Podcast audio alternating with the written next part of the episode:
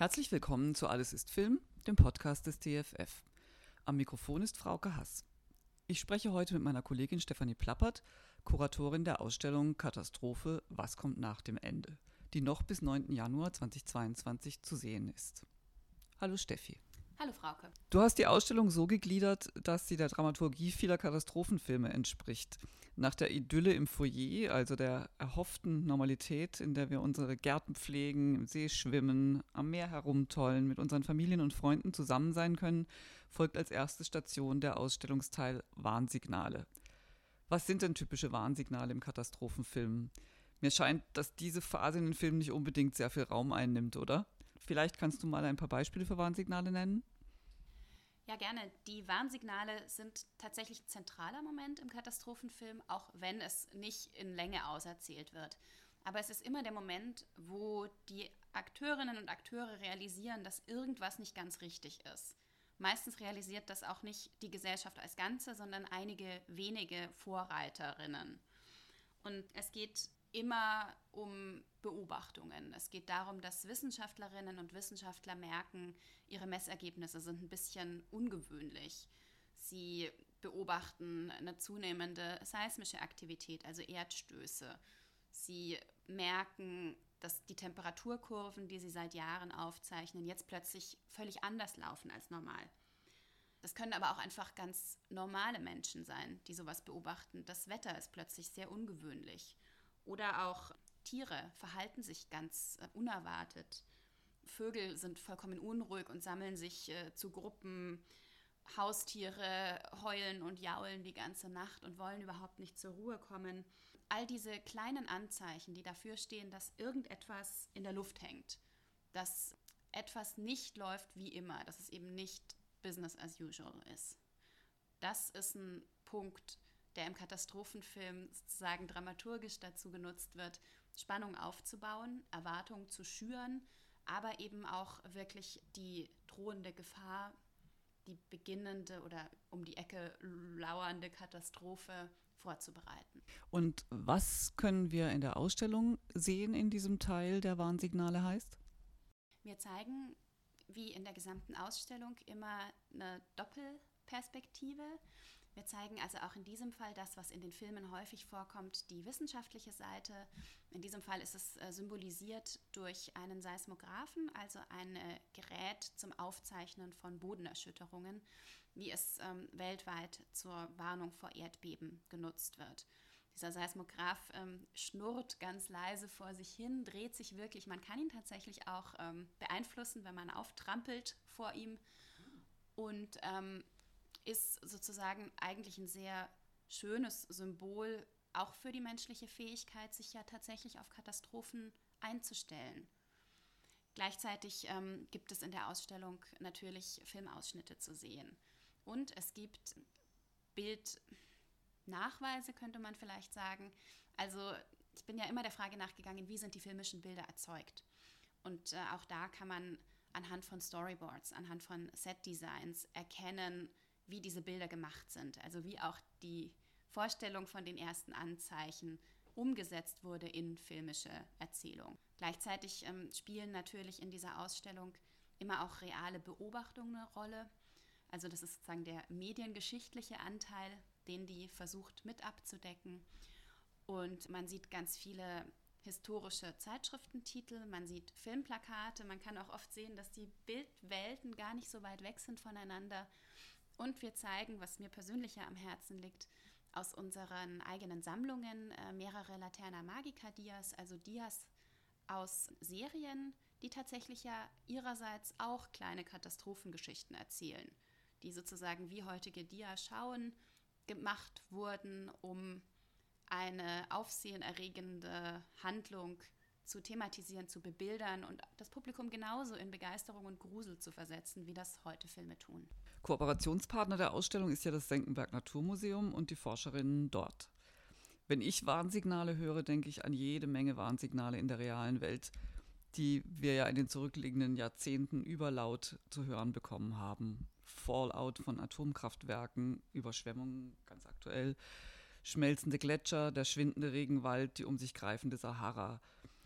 Wie warnsignalaffin ist der Mensch eigentlich oder die Entscheider in Politik und Wirtschaft? Ich würde sagen, der Mensch ist extrem dringlichkeitsgebunden. Also zwischen dem Wissen, was theoretisch passieren kann, das haben wir, das ist nicht der Punkt. Aber zwischen diesem Wissen und dem Eintreten eines Sachverhalts, also des Vorhergesagten, besteht naturgemäß ein großer Unterschied. Solange wir nicht unmittelbar betroffen sind oder die, sich die Betroffenheit als extrem bedrohlich abzeichnet, solange fällt es uns schwer, die notwendigen Handlungen zu ergreifen, zumal das, was wir tun müssten, oft auch einfach sehr unbequem ist. Ich denke, es ist eine Frage des Hörenwollens. Auch da hat die Geschichte zum Glück ja immer wieder gezeigt, dass Wissenschaftlerinnen und Wissenschaftler, auch wenn manchmal spät, manchmal auch zu spät, aber dass sie zunehmend gehört werden. Und dass die Interviews mit den Kolleginnen der Senckenberg Gesellschaft für Naturforschung, sie zeigen tatsächlich beides. Sie zeigen, dass genau diese Forscherinnen und Forscher schon sehr lange an ihren Themen dran sind und auch schon sehr lange die Möglichkeiten zeichnen Sie zeigen aber auch und sprechen tatsächlich auch selbst davon, dass das Bedürfnis, sie zu hören, über die Jahre auch gewachsen ist. Und dass sie jetzt das Gefühl haben, zunehmend von Politik und Gesellschaft ähm, zu Rate gezogen zu werden und auch gehört zu werden. Etwas schockiert hat mich bei der Pressekonferenz in der Eröffnung der Beitrag oder ein Teil des Beitrags von Frau Dr. Brigitte Franzen, der Direktorin des Senckenberg Naturmuseum, die sinngemäß sagte, dass Großbritannien untergehen wird, steht fest. Wir wissen noch nicht wann und dass sogar schon bis 2045 ein kleines Städtchen namens Fairburn evakuiert werden muss, weil der Meeresspiegel um einen Meter steigt.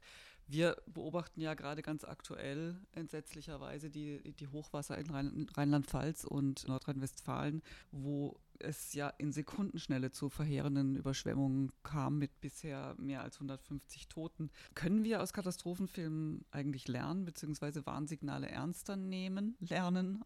Hm. Das Kino verstärkt und spitzt natürlich zu, was wir an realen Gefahren und Bedrohungen haben.